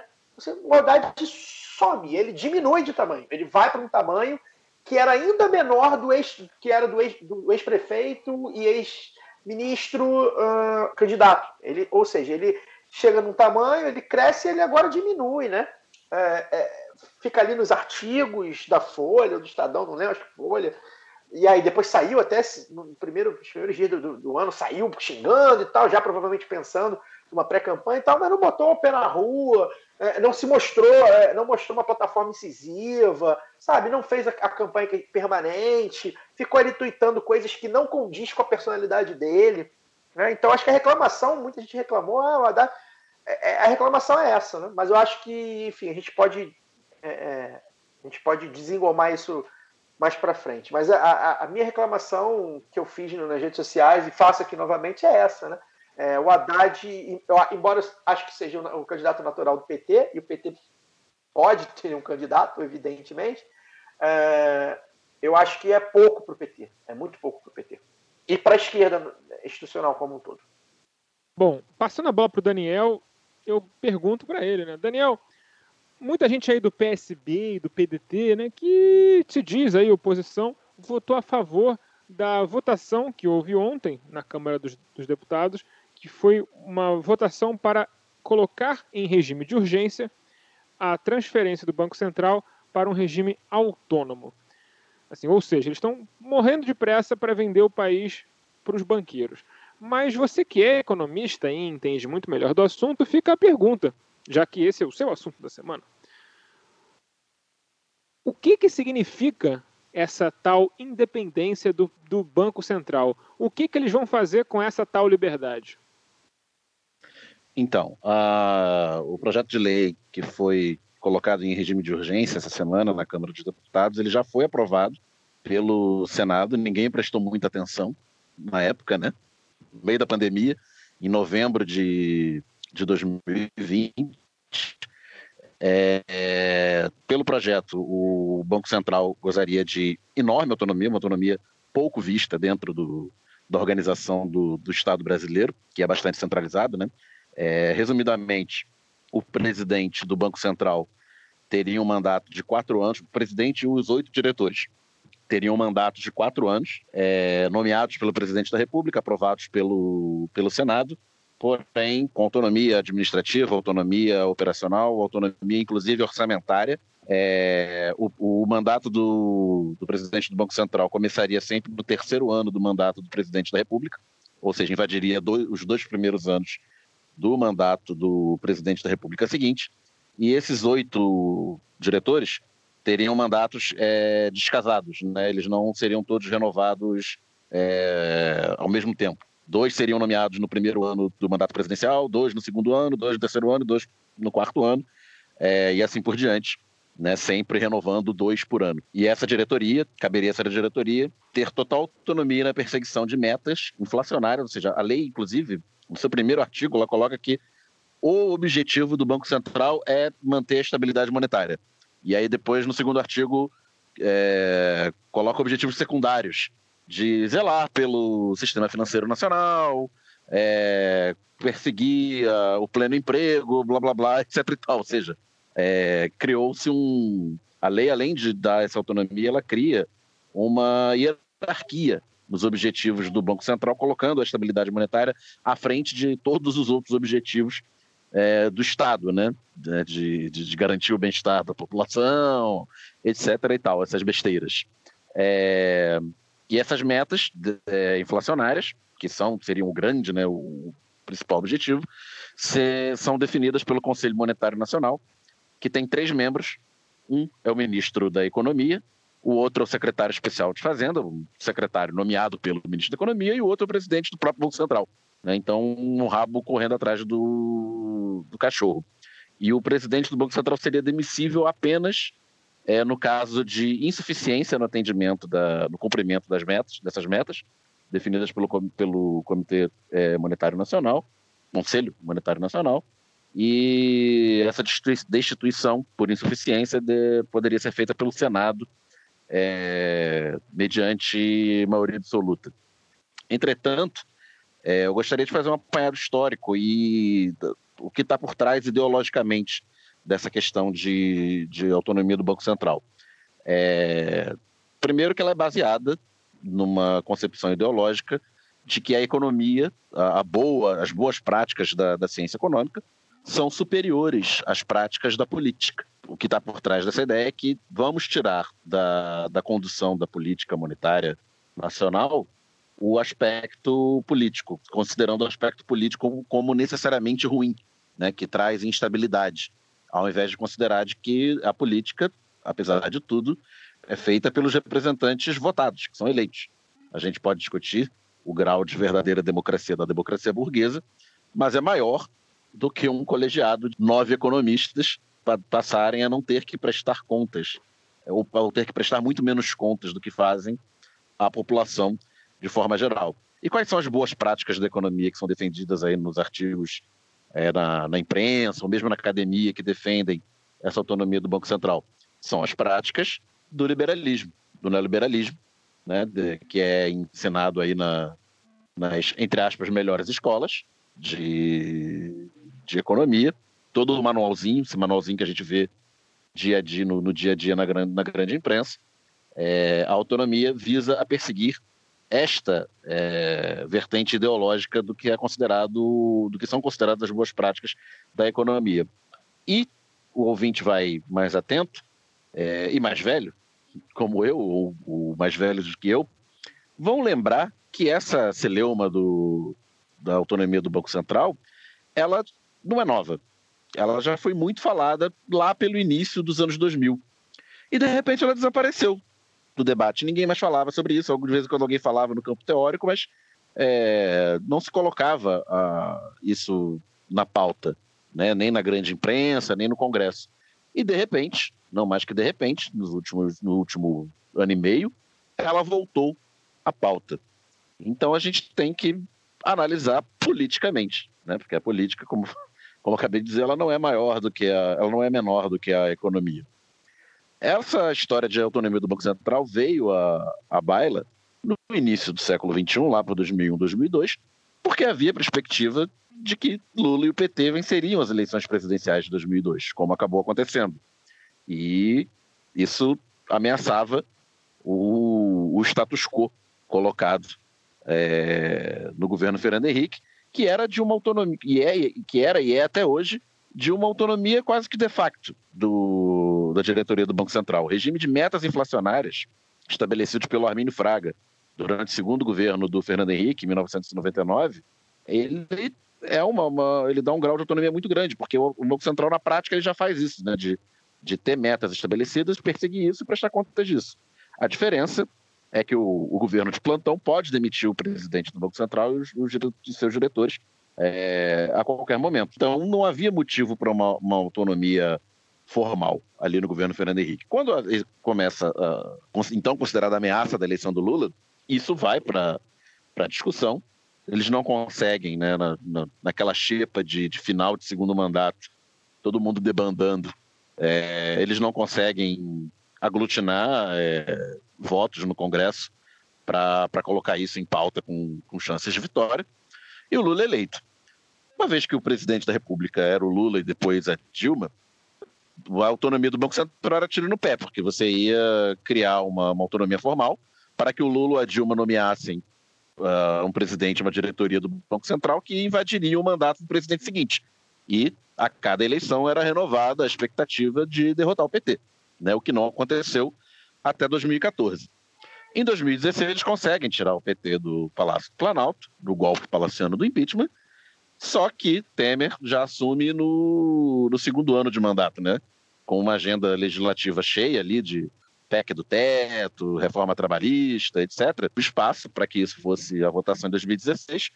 E já em 2017 meio que perdia o, o objeto, né? Porque já era para ele ter, já, seria para ele ter nomeado. Então, e, e, o governo Temer vai se desfazendo, né? Também a partir do, do meados de 2017 não consegue mais tocar uma agenda legislativa robusta. Com a eleição do Bolsonaro em 2018, né, a perspectiva de um governo completamente entregue à, à banca, isso volta à baila, porque é o caso de se aproveitar enquanto o Bolsonaro está lá para nomear um presidente do Banco Central que invada a e uma diretoria, né, que invada o mandato presidencial seguinte. Então, o que está colocado é que este governo, que é absolutamente cachorrinho dos interesses do mercado financeiro, vai nomear uma diretoria com essa desculpa, né, que eu, são pessoas responsáveis e libadas que vão garantir a estabilidade na condução da política monetária, é, garantindo é, uma política monetária aos moldes desse governo e aos moldes da banca, por pelo menos dois anos do, do próximo mandato presidencial, ou seja, até dois, final de 2024, com parte dos diretores nomeados tendo mandato até o final de 2025. Né? Um eventual próximo governo só teria uma, uma diretoria completamente nomeada por ele no seu último ano de governo, em 2026. É isso, é uma questão político e, e ideológica. E é você, na prática, garantir que um, que um governo sempre é, tenha resquícios da sua ideologia é, de administração monetária para o mandato seguinte. Mas na prática a gente sabe que se um governo de, de esquerda ganhar, por, por exemplo, numa hipótese que eu não acredito no momento, mas torço muito, que um governo de esquerda vença as, eleições, as próximas duas eleições presidenciais, a gente já vai ver na transição do primeiro para o segundo mandato a ideia de tirar a autonomia do Banco Central, certamente, porque você vai estar tá dando longo prazo a, de poder a quem não deveria estar lá aos olhos dos verdadeiros donos do poder. Pois é, e toda essa ideia de uma tecnocracia que não responde a ninguém é uma coisa muito perigosa. Por exemplo, na Suécia, a direção sobre a pandemia não era tomada por um corpo político, né? O presidente do país, o primeiro-ministro, essas pessoas elas não tinham nenhuma ingerência sobre a questão da pandemia. Só quem decidia tudo era o infectologista-chefe do país, um cara chamado Anders Tegnell. Ah, graças à sua incrível ideia altamente orientalista sobre a higiene dos asiáticos e suas projeções bastante ruins, a Suécia foi campeã de morte na Escandinávia por grande, grande margem e é um dos países que pior lidou com a pandemia entre os países desenvolvidos. E é sobre isso, na verdade, sobre vacinação, que o Caio vai falar sobre essa semana.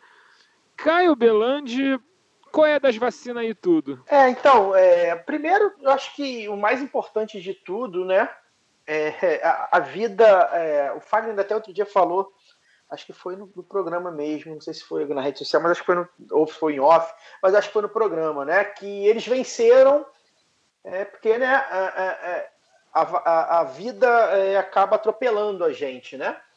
É, o Brasil registrou hoje, né, dia 10, nas últimas 24 horas, 1.357 mortos por Covid-19. Né? São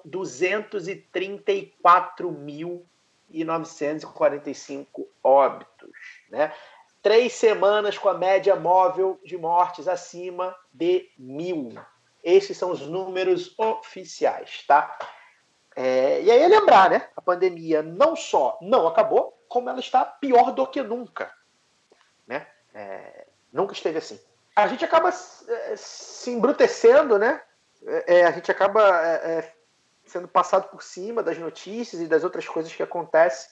Mas o Brasil ainda está em pandemia. O Brasil lidou muito mal com a pandemia, muito mal. O projeto é um projeto genocida de, de, de, de acabar com 200 mil vidas, né? E, e, contando. Acredito que chegue até 300, provavelmente, pelo ritmo de morte, né? Tomara que não. O número real é, certamente é superior a 300 é, mil. Né? É, só de, em dezembro a projeção era de 75 mil de, a mais de mortes. Ou seja, fazendo essa conta aí, temos uns 310, 320 mil é, mortes, né? É, é, é fora muito... isso aí, essa conta ainda nem considera mortes que são é, danos colaterais da Covid, por exemplo. Sim, o hospital, estava, o hospital estava cheio e a pessoa que estava frente dentro de carro não pôde ser atendida. Isso não entra na conta. Se entrar, a conta aumenta muito mais ainda. Talvez é. chegue, chegue a meio milhão sem muito esforço. Então era isso. Uma, a, o principal que eu queria falar era sobre isso. Né? A, gente, a gente tem um compromisso com, em lembrar. É, o, se o fique em casa já não adianta mais, a gente sabe que não adianta mais por diversos fatores, inclusive porque é, lá atrás não, não foi feito, é, as pessoas voltaram a trabalhar, precisaram voltar a trabalhar alguns, outros foram obrigados a voltar a trabalhar, outros queriam trabalhar só por causa. É, é obrigar as pessoas a trabalhar para ter lucro, enfim, toda essa dinâmica. A gente pelo menos precisa dizer, é, é, evite, continue evitando aglomeração. Né? Tá vindo carnaval aí. e, cara, um, não tem carnaval. Não vai ter. Né? É, usem máscara, vai sair, usa máscara. Ah, mas eu pego ônibus lotado todo dia, foda-se. Foda-se não, cara. É a tua saúde, a saúde da, da tua família, a saúde dos teus vizinhos, né? É, então, máscara, né? Eu espero que todos os nossos ouvintes, inclusive os que estão trabalhando, é, injustamente, é o meu ponto de vista, porque né, é, não deveria ter, ser assim, mas, é, enfim, evitem o máximo, né? Porque ainda está aí. Né? E aí, sobre a vacinação, é, saiu uma notícia há poucos dias. É, o ritmo da vacinação do Brasil ele está muito ruim, né? Ele está muito ruim. E por que está ruim? Está ruim porque simplesmente há um mês atrás, não, 45 dias atrás, o presidente da República dizia que não queria vacinar ninguém. Né? Era contra a vacina, falava que a vacina era do Dória, era da China, era do caralho a 4. Né? Então, em 45 dias a coisa é, andou, mas andou em, em passo de tartaruga. Né? O Brasil está abaixo da média mundial de vacinação. Né? E aí, não só é, é, União Europeia, Estados Unidos, né, é, Reino Unido e tal, mas Israel, por exemplo, né, é, embora a gente saiba que Israel seja um parceiro desses países, não é um país que é uma potência. o próprio Emirados Árabes, né, que também é parceiro, enfim. É, o Chile, Chile, velho. Tá, o Chile, né? O Chile. Né? É, E aí, a notícia que saiu, e aí eu não queria nem comparar com o resto do mundo, né? Porque, né, acho que só aqui, nem os, os idiotas de Emirados Árabes ou Israel que comandam esses países aí é, negaram vacinação, negaram a doença, né? No Brasil, a gente realmente tem que partir desse princípio para fazer as comparações. Mas é, é, saiu a notícia né, que no ritmo atual o Brasil poderia levar mais de quatro anos para vacinar a meta de 162 milhões de pessoas, né? Tirando aí a, os jovens e crianças de até 18 anos. Ou, seja, isso dá a tônica que o ritmo é muito ruim. Né? O ritmo está muito abaixo do que nós podemos. Né? E aí, ano passado, na pandemia, né, houve a vacina contra a gripe, fazendo drive-thru, com preocupação com o distanciamento e tudo mais. E em 100 dias foram 54 milhões de pessoas vacinadas. Uma média de 540 mil pessoas por dia. Né? É...